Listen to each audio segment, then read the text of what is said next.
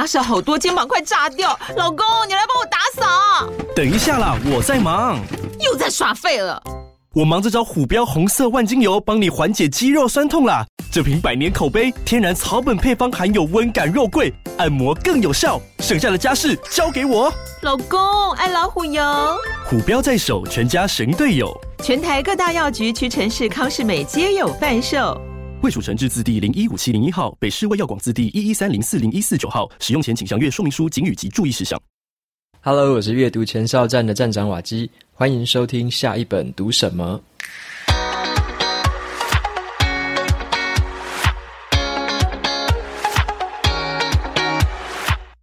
今天我跟大家分享的这本书，它的书名叫做《赚钱更赚自由的 FIRE 理财族》。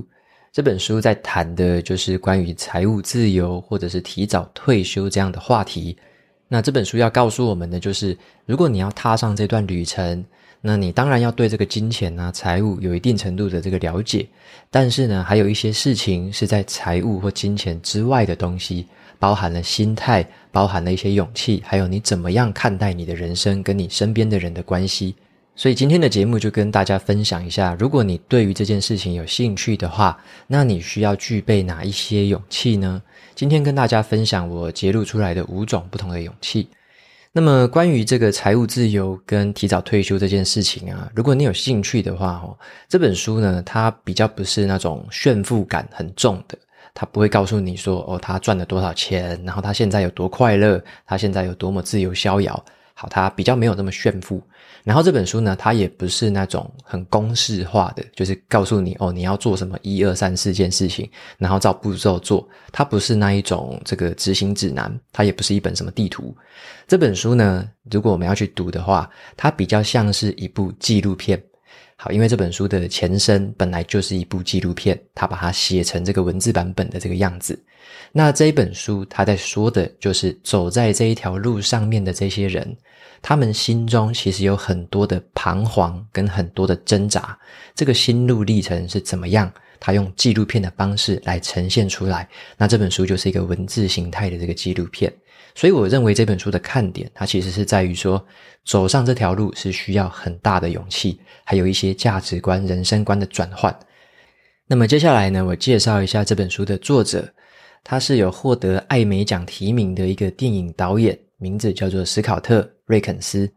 那这个导演呢，他原本的这个生活状态啦，原本他在走上这条路之前，他的生活状态是大家眼中都很羡慕的那一种。他原本的生活是中上阶级的一个收入，而且啊，有一个幸福的婚姻，还有家庭。那他也喜欢去玩那种游艇啊，那种比较昂贵的东西。他也是那种游艇俱乐部的成员，然后开车就是开着很棒的那种 BMW。可是他知道他自己其实并不快乐。那为什么他会感到不快乐呢？因为他发现了一个状态，让他觉得他好像掉入了一个陷阱，掉入了一个回圈里面。这个状况就是这样子，他的收入越来越高，越来越高。可是他在这个物质方面的这个支出啊，还有一些消费习惯，也渐渐的就是花越来越多钱。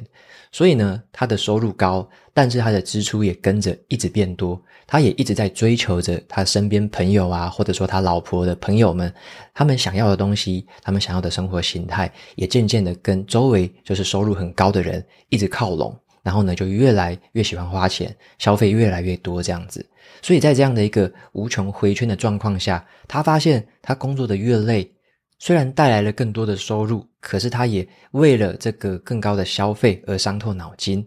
所以他在这个苦恼的这个状况之下，他就刚好在一次的这个聚会之下认识了 FIRE 这个运动。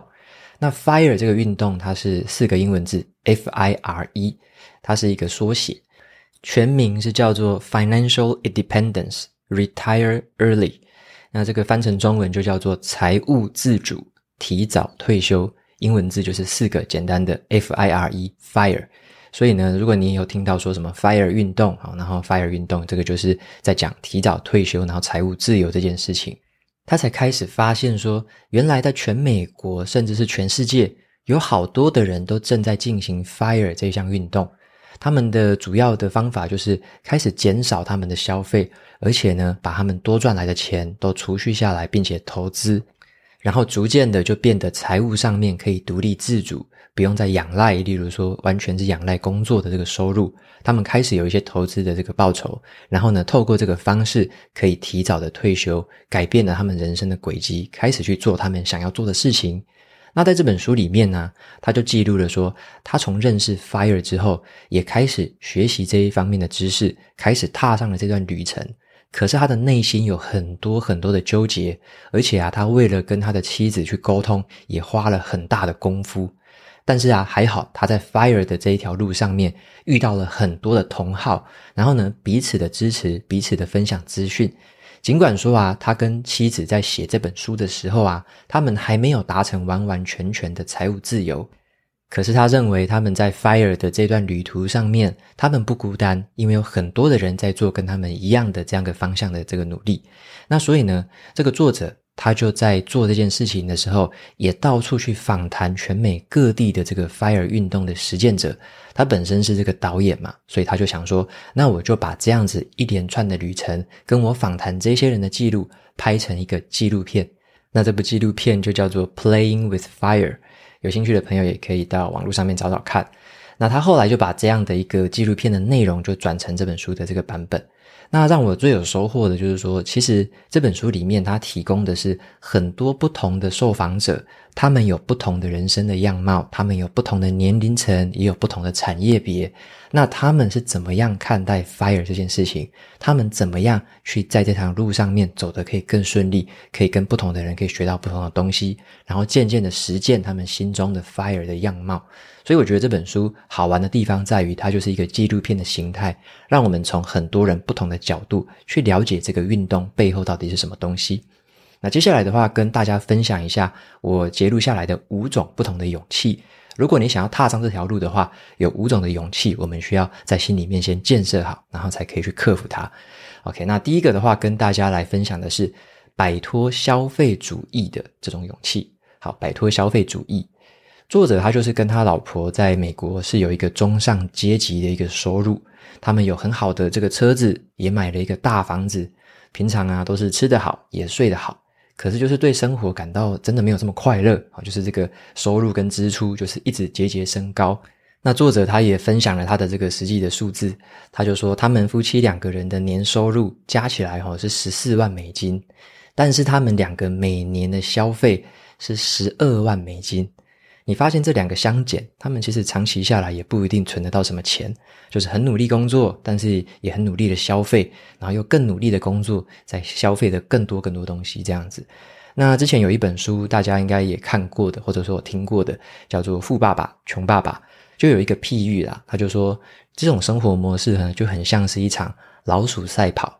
老鼠赛跑就很像是一个老鼠关在笼子里面，好，一直踩那个转轮，一直转，一直转，然后不知道什么时候才会转结束，永远无法摆脱这个无穷回圈。所以呢，作者他就想到说，如果他们对于物质的享受还是用一样的观念再去这样子过这个生活的话，那就会很像在这个老鼠在笼子里面一直跑，跑得非常卖力。越跑越快，可是还是永远有这个笼子给它跑嘛，就是可以一直转一直转给它跑，那他就一直跑一直跑，然后一直消费一直消费，所以就在这个笼子里面无穷回圈的跑下去，就上一场是不会结束的这个老鼠赛跑。那么大家应该也听过一句话叫做“由俭入奢易，那由奢入俭难”。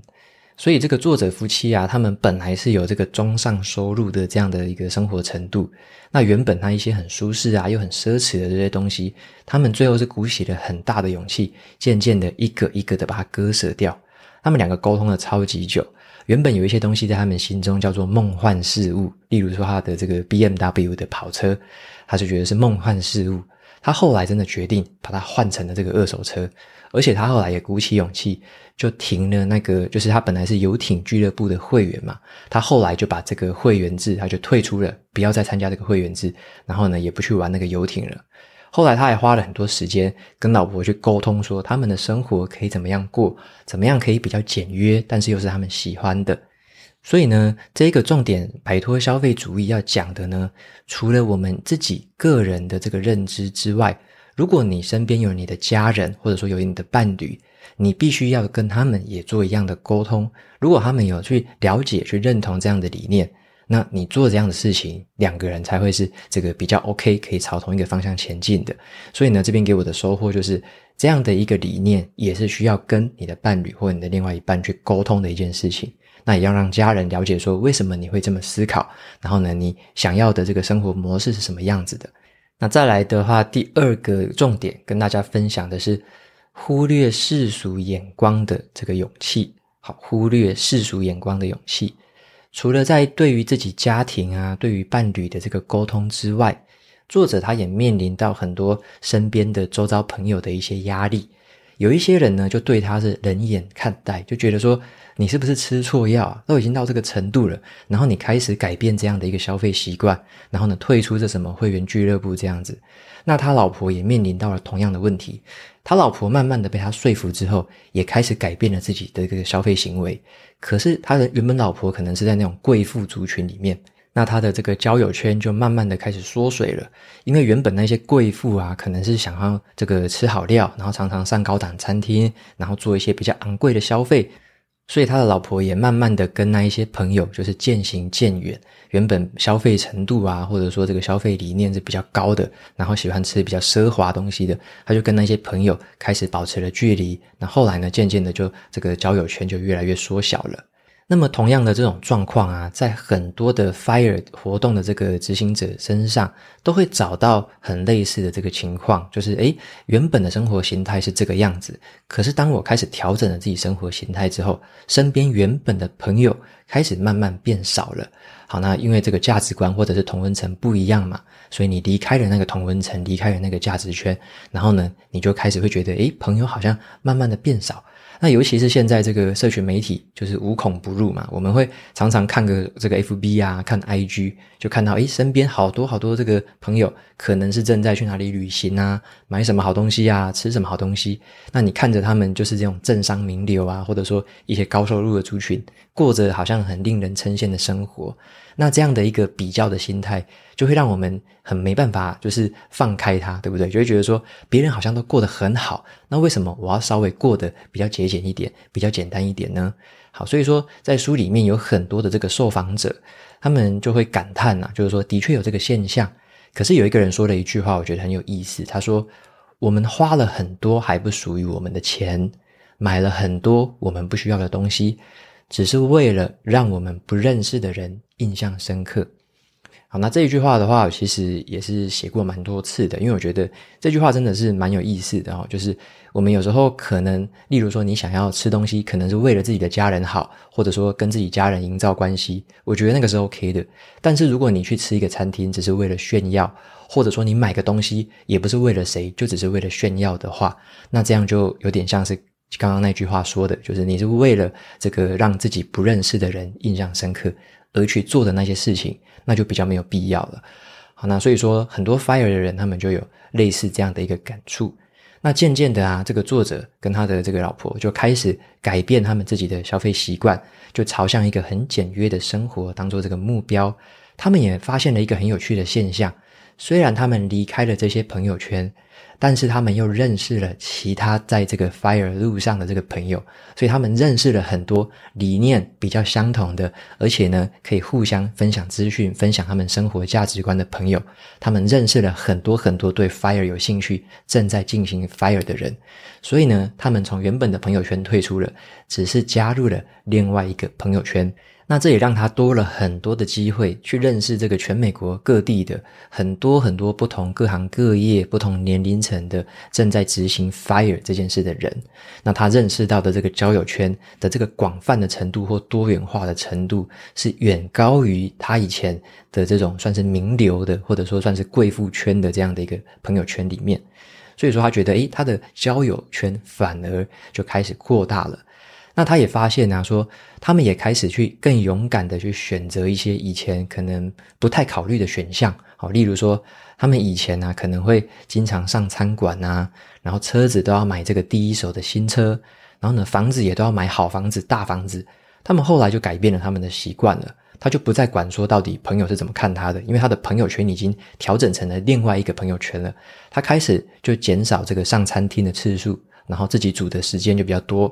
他们也开始去买这个二手车，把他的新车啊，把他那些名车就换掉，换成了这个性价比 OK 的这种二手车。然后开始他们也不会去买这个大房子了，而是以中古屋为他们的主要考量。所以他发现说，当我们一个人对于消费意识的这个慢慢的改变，就可以进一步的再强化自己的财务自由或者财务选择的一个独立程度。所以这样的一个选择，让他们在财务上有更多的空间跟更多的这个选择的自由性。那这也是因为他们有这个忽略世俗眼光的这个勇气，让他们可以改变他们原本的这样的一个消费的习惯。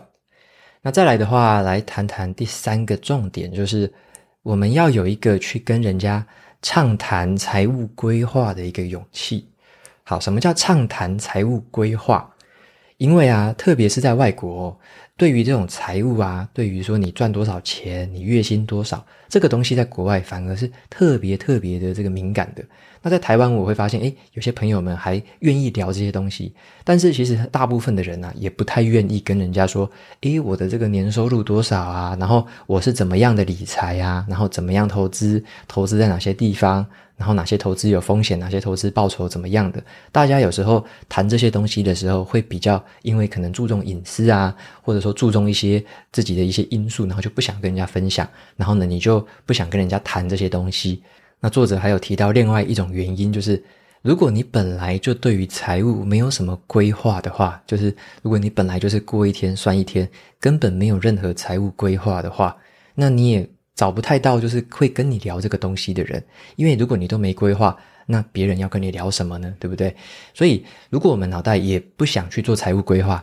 也很避谈这个财务规划，每次听到这两个字，听到财务金钱都不想谈，然后觉得说，诶，好像怪怪的，就觉得好像有点隐私啊，或者说我觉得不太愿意分享。如果连你身边的这个亲朋好友，或者说你信任的人，你都不愿意跟他们谈的话，那这个就是一个蛮大的问题了，因为啊，在我们可能以前接受的教育或比较传统的观念，会认为说，这个工作嘛，就是努力的工作，安稳的赚钱，然后赚到这个六十五岁，然后就可以退休，然后到退休之后再做自己想做的事情。好，那一般的这个标准的道路看起来像是这样子嘛。那如果你把这个当成是一个标准的道路，你觉得这就是一个人生的终点的话，那你可能也就很懒得去规划，因为刚刚的那个模式听起来很简单嘛，就是几个步骤做到了，最后六十五岁退休这样子。那你如果认为这么简单，你都不想规划的话，那当然你就无法去踏上所谓的 FIRE 这条路了。那作者他就提到一件很有趣的事情，就是说，在他认识的这一些 FIRE 的同好啊，这些这个社群里面。这些在做 FIRE 的人呢，大家都很乐意跟彼此分享自己是怎么样规划财务的，现在自己怎么样配置资产的，然后呢，他们认为接下来几年会怎么做，然后呢，在接下来可能十年、二十年之后，他们的这个期待是怎么样，他希望怎么过生活，怎么样运用自己手上的资金，他们会在这个社群里面，或者说在他们自己这个有聚会的时候，去分享这方面的一个规划跟方法。那这一种愿意跟别人分享，或者说跟别人去讨论这种财务规划的勇气，我认为就是我在读这本书的时候得到的一个启发。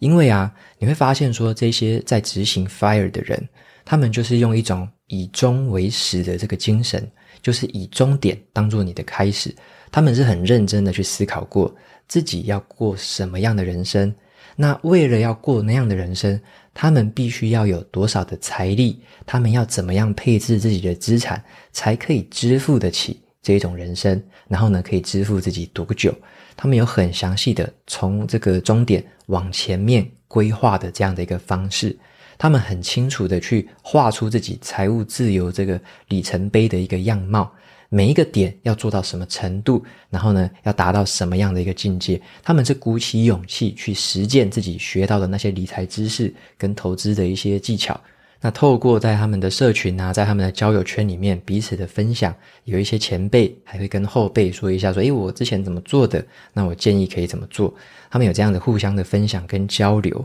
所以渐渐的呢，你就会越来越去实践你学到的东西，然后你也可以从别人的回馈上面去学到一些该怎么样修正跟调整自己的策略。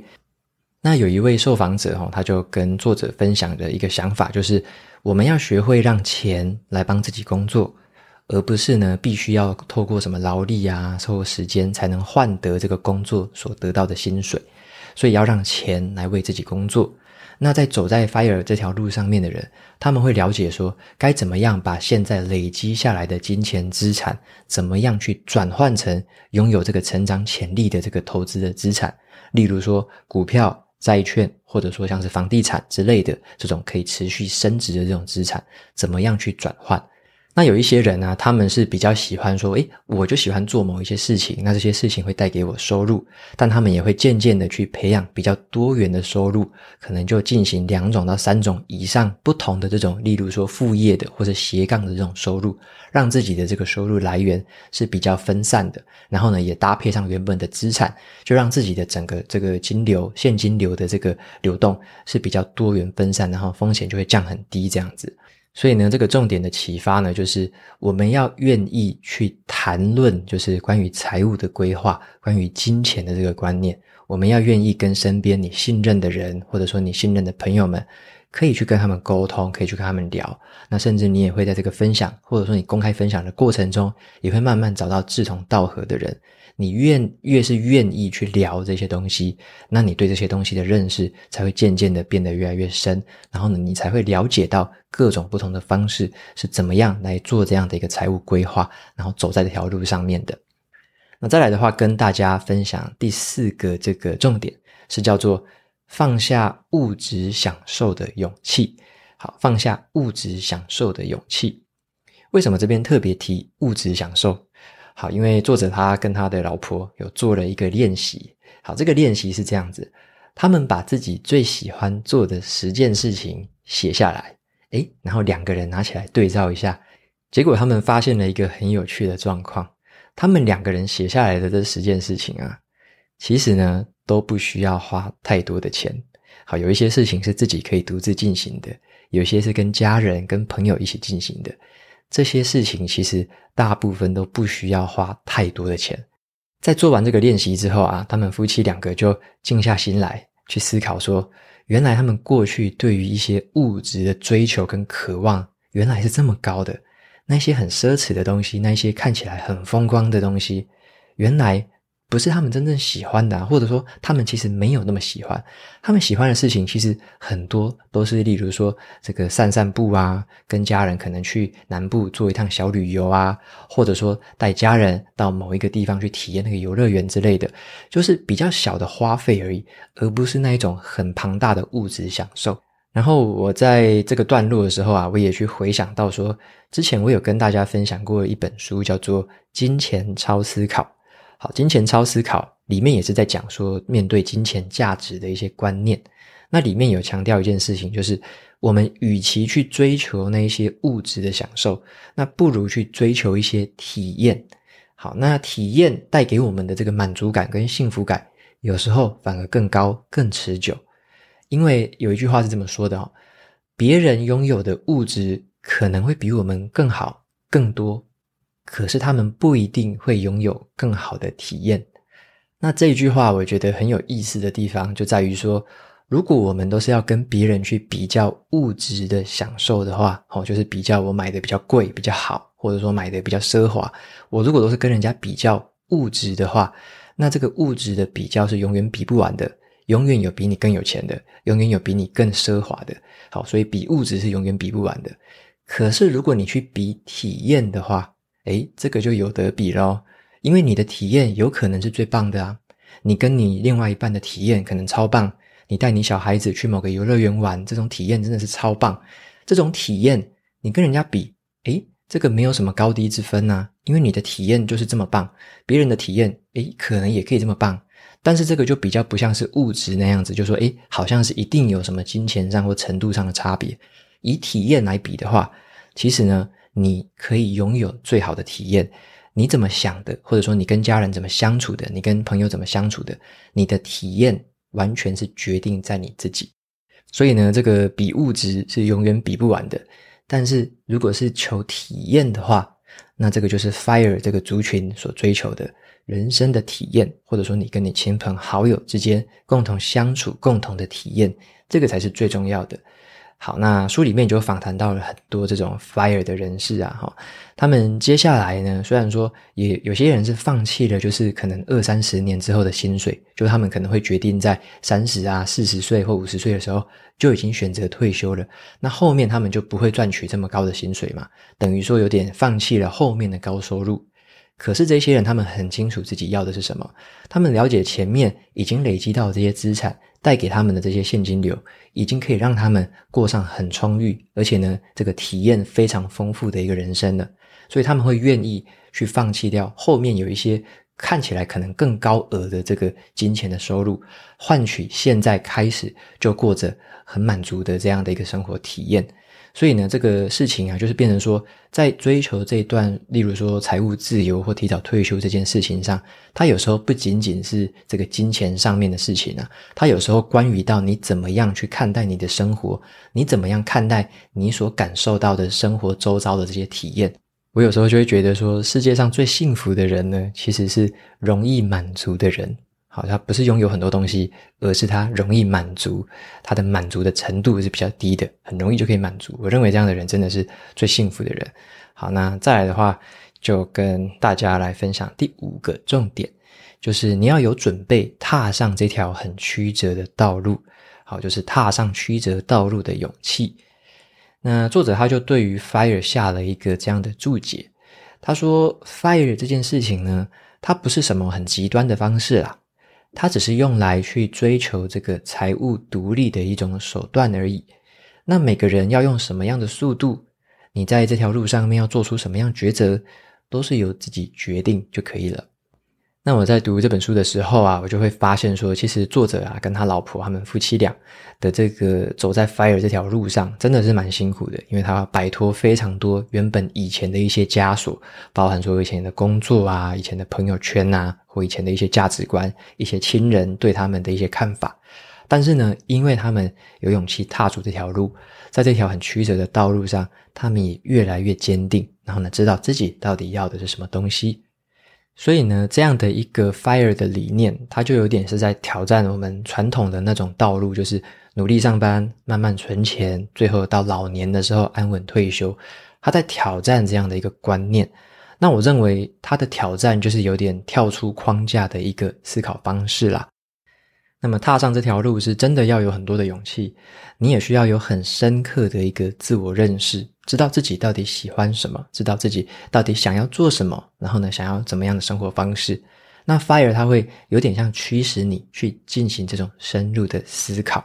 它会要你去就是求怎么样去自我认识，怎么样去自我实现，突破那种标准化的框架。然后呢，勇敢的去探索一些比较没有边际的，或者说比较不确定的那一些思考方式，然后专注在自己比较个体化的这种发展上面。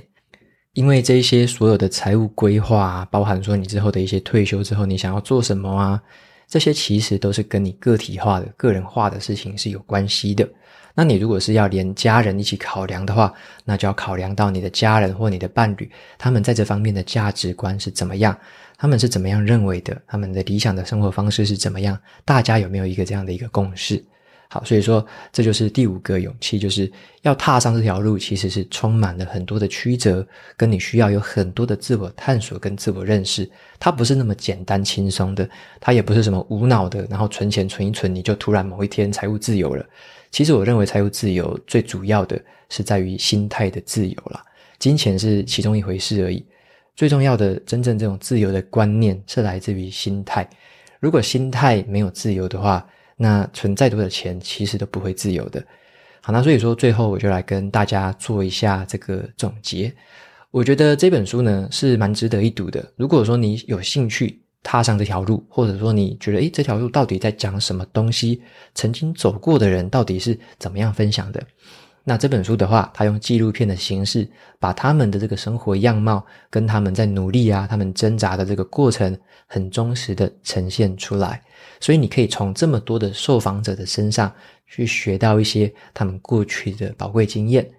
那如果你是比较想要知道说该怎么样这个照着步骤慢慢的一步一步做的话，那我之前也有分享过几本书啦，包含了说这个财务自由，提早过你真正想过的生活。好，这本书也有跟大家分享过。那还有一本是不被工作绑架的防弹理财计划，好，这边也跟大家分享过。有一些这方面的书呢，大家有兴趣的话，可以找来看一看，了解说，其实有时候这个财务规划真的是要尽早开始去执行。而且呢，你也不需要太在乎别人的眼光，因为你自己要的生活，你自己想要过的这个生活模式是属于你自己的啊，没有人会为你的生活负责啊，也没有人会为你的生活快不快乐负责啊，全部的这个负责人就只有我们自己嘛。所以呢，我们自己要做什么样的规划，我们想要用什么样的方式来进行说理财啊或资产的累积，这个都是我们自己必须要想清楚、去认识清楚之后所做出的这个决定。那最后，我觉得我要补充一点点我自己的看法，就是我怎么样看待 FIRE 这件事情的。我以前呢，我会认为说，这个 FIRE 就是可以提早存到某一笔钱，然后就提早退休，什么事情都不用做，天天躺在沙发上，躺在这个沙滩上，然后呢就可以有钱进来，然后就这样每天可以这样混吃等死下去。我以前觉得，诶，FIRE 好像是这样子，但我后来才发现我错了，而且错得蛮离谱的。好，什么意思呢？就是这个 FIRE 呢，好像很多人都把这个重点搞错了，都以为说，诶，这个提早退休是很重要的事情。好，其实提早退休，我认为它没有这么重要。为什么呢？提早退休，我们要的是什么？我们要的是提早退休，可以做自己想做的事，可以进行自己喜欢的活动，每一天醒来。可以跟自己想要相处的人跟他相处，然后去想要去的地方，这个就是基本的一个退休生活。那你一定要到某一个财务阶段，或者说你一定要到什么程度才能做到这件事吗？我后来打了一个很大的问号，我才发现根本不用。其实我们在更早的时候，或者说我们在还在赚钱，或者说还在工作的时候，其实你就可以开始去努力的打造这样子的一个自由度。所以我认为退休，它只是有时候对于我们好像延迟享乐，想要说，诶，很久以后才可以到这个境界，我们好像都把它想得太远了。可是我刚刚说的那几个这个想法，或者说刚刚那几种生活方式，其实呢，是我们在很近的这个未来，或者说我们在这个过程当中就已经可以去享受到的一件事情。而且呢，在这个过程当中，你的财务就会渐渐的开始变得独立。那我认为什么阶段叫做财务独立呢？我认为不是什么金钱的数字啦。有些人会说，这个财务自由就是要可能哈要两千万，要三千万啊。有些人说要五千万，又要一亿。每个人说的数字都不一样。可是啊，问题就在于，如果啊你什么都没有准备，然后突然就慢慢累积累积到这个数字了，请问你到那个数字的时候，你敢很果断的退休？你可以很安心的这个每一天都很安稳的过着吗？我认为不太可能，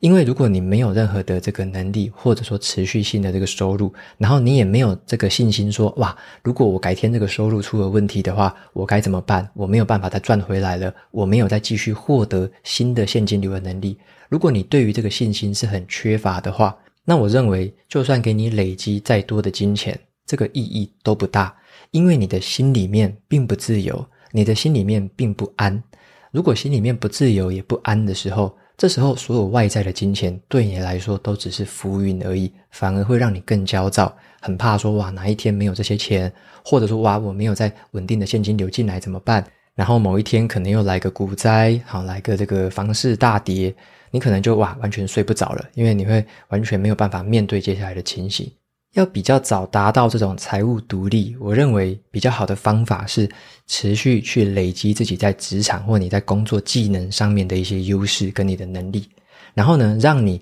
自己会很有信心的知道说，你可以持续的累积资产，但同时你赚钱的这个能力，你赚钱的速度跟管道也持续的在变多、变深，而且变广。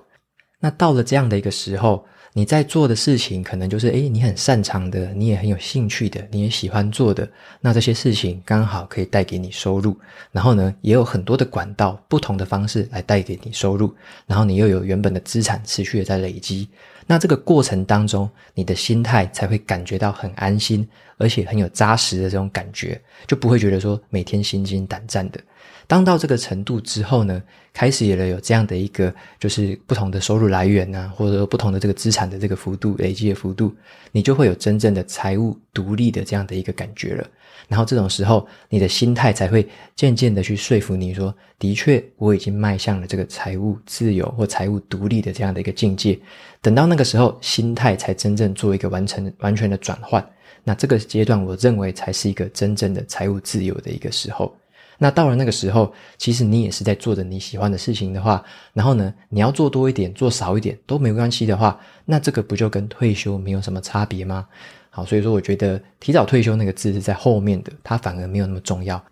最重要的是前面的财务独立，或者说财务自主，该怎么样来达到这样的一个程度？包含了实质金钱啊、资产上面的，还有在内在你的这个心情的状况啊，或者说你对于自己的自信心，你对于自己专业能力、赚钱能力的一个这个自信，如果这几个东西都相辅相成，达到了这个程度的话，那你就等于是实现了 FIRE，而且从接下来的每一天，其实都在过着 FIRE 的生活。好，那每一天不一定是躺在沙发上耍废，而是做着自己很喜欢的事情。然后呢，也刚好会有钱持续可以赚，那这样就是达到了一个我认为才是真正的 FIRE 的一个境界。好，那今天就是跟大家分享一些观念跟这本书的内容，有兴趣的朋友可以再找来读读看。那最后的话，跟大家来分享两个听众的留言。第一位听众叫做铁粉教授们加油，他留言的内容是：谢谢无私分享，透过瓦基的介绍，因此多看了好几本书。燃起了对看书的兴趣。瓦基的声音很好听，节目的音质稳定，不会忽大忽小，听起来很舒服。OK，谢谢这位听众的留言，然后也谢谢你对于节目的这个品质或者是声音的一些肯定啊，非常感谢你。那再来的话是第二位听众，他的名字叫做鲜奶油蛋糕，他说超优质的节目，一听就迷上了。我觉得这个节目会红的原因，除了知识量很足够，而且应用价值颇高之外，从瓦基的言谈当中可以感受到他的谦逊还有诚恳，而且逻辑条理都十分鲜明，同时也能感受到瓦基是一个很聪明的人。呃，听聪明的人说书真是一种享受。我几乎每集节目都要听两遍，一遍开车做事的时候听，一遍是用 Notion 做笔记的时候听。看了瓦基的 YouTube 读书笔记怎么写那一集，去学到了做笔记的方法。那我听过很多说书的节目，唯独贵频道能够将阅读的重点整理得最有条理，还能够让阅听者去结合阅读前哨站网站还有 YouTube 一起收看，好，真的是很棒。想必瓦基花了不少的时间吧？谢谢你，只是想告诉你，你的分享帮助了很多人。OK，谢谢这位鲜奶油蛋糕的这个留言，然后也很谢谢你对我的肯定跟前面的这些赞美，那也很开心，就是你有提到的是这个用 Notion 做笔记，然后呢，就是有用听的，用 YouTube 听，然后呢，听完之后又有这个部落格可以看文章，有文字版的，然后你还有讲到说一定花了很多时间吧。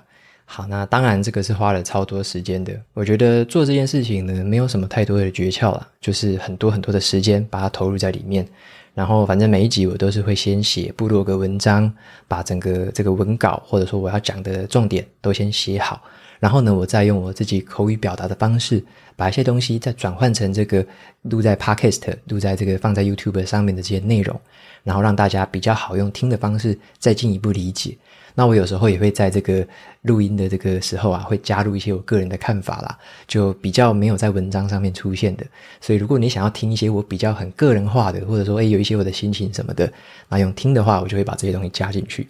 那也希望说透过这个不同的媒介，让喜欢不同媒介的朋友都可以接触到这方面的知识，还有这方面的资讯。好，那也谢谢你对于节目的支持还有肯定。好，非常感谢你。那节目到这边就进到了尾声喽。如果你喜欢今天的内容，欢迎订阅下一本读什么，然后在 Apple Podcast 上面留下五星评论，推荐给其他的听众。你也可以用行动支持我，一次性的或每个月赞助九十九元，帮助这个频道持续运作。如果你对于这个频道有任何的想法，或者有想问我的问题，欢迎在节目的资讯栏里面传送门连接，就可以找到留言给我的方式。我每周呢也会在阅读前哨站的部落格分享读书心得，喜欢看文字版的朋友可以去订阅我的免费电子报。好的，下一本读什么？我们下次见喽，拜拜。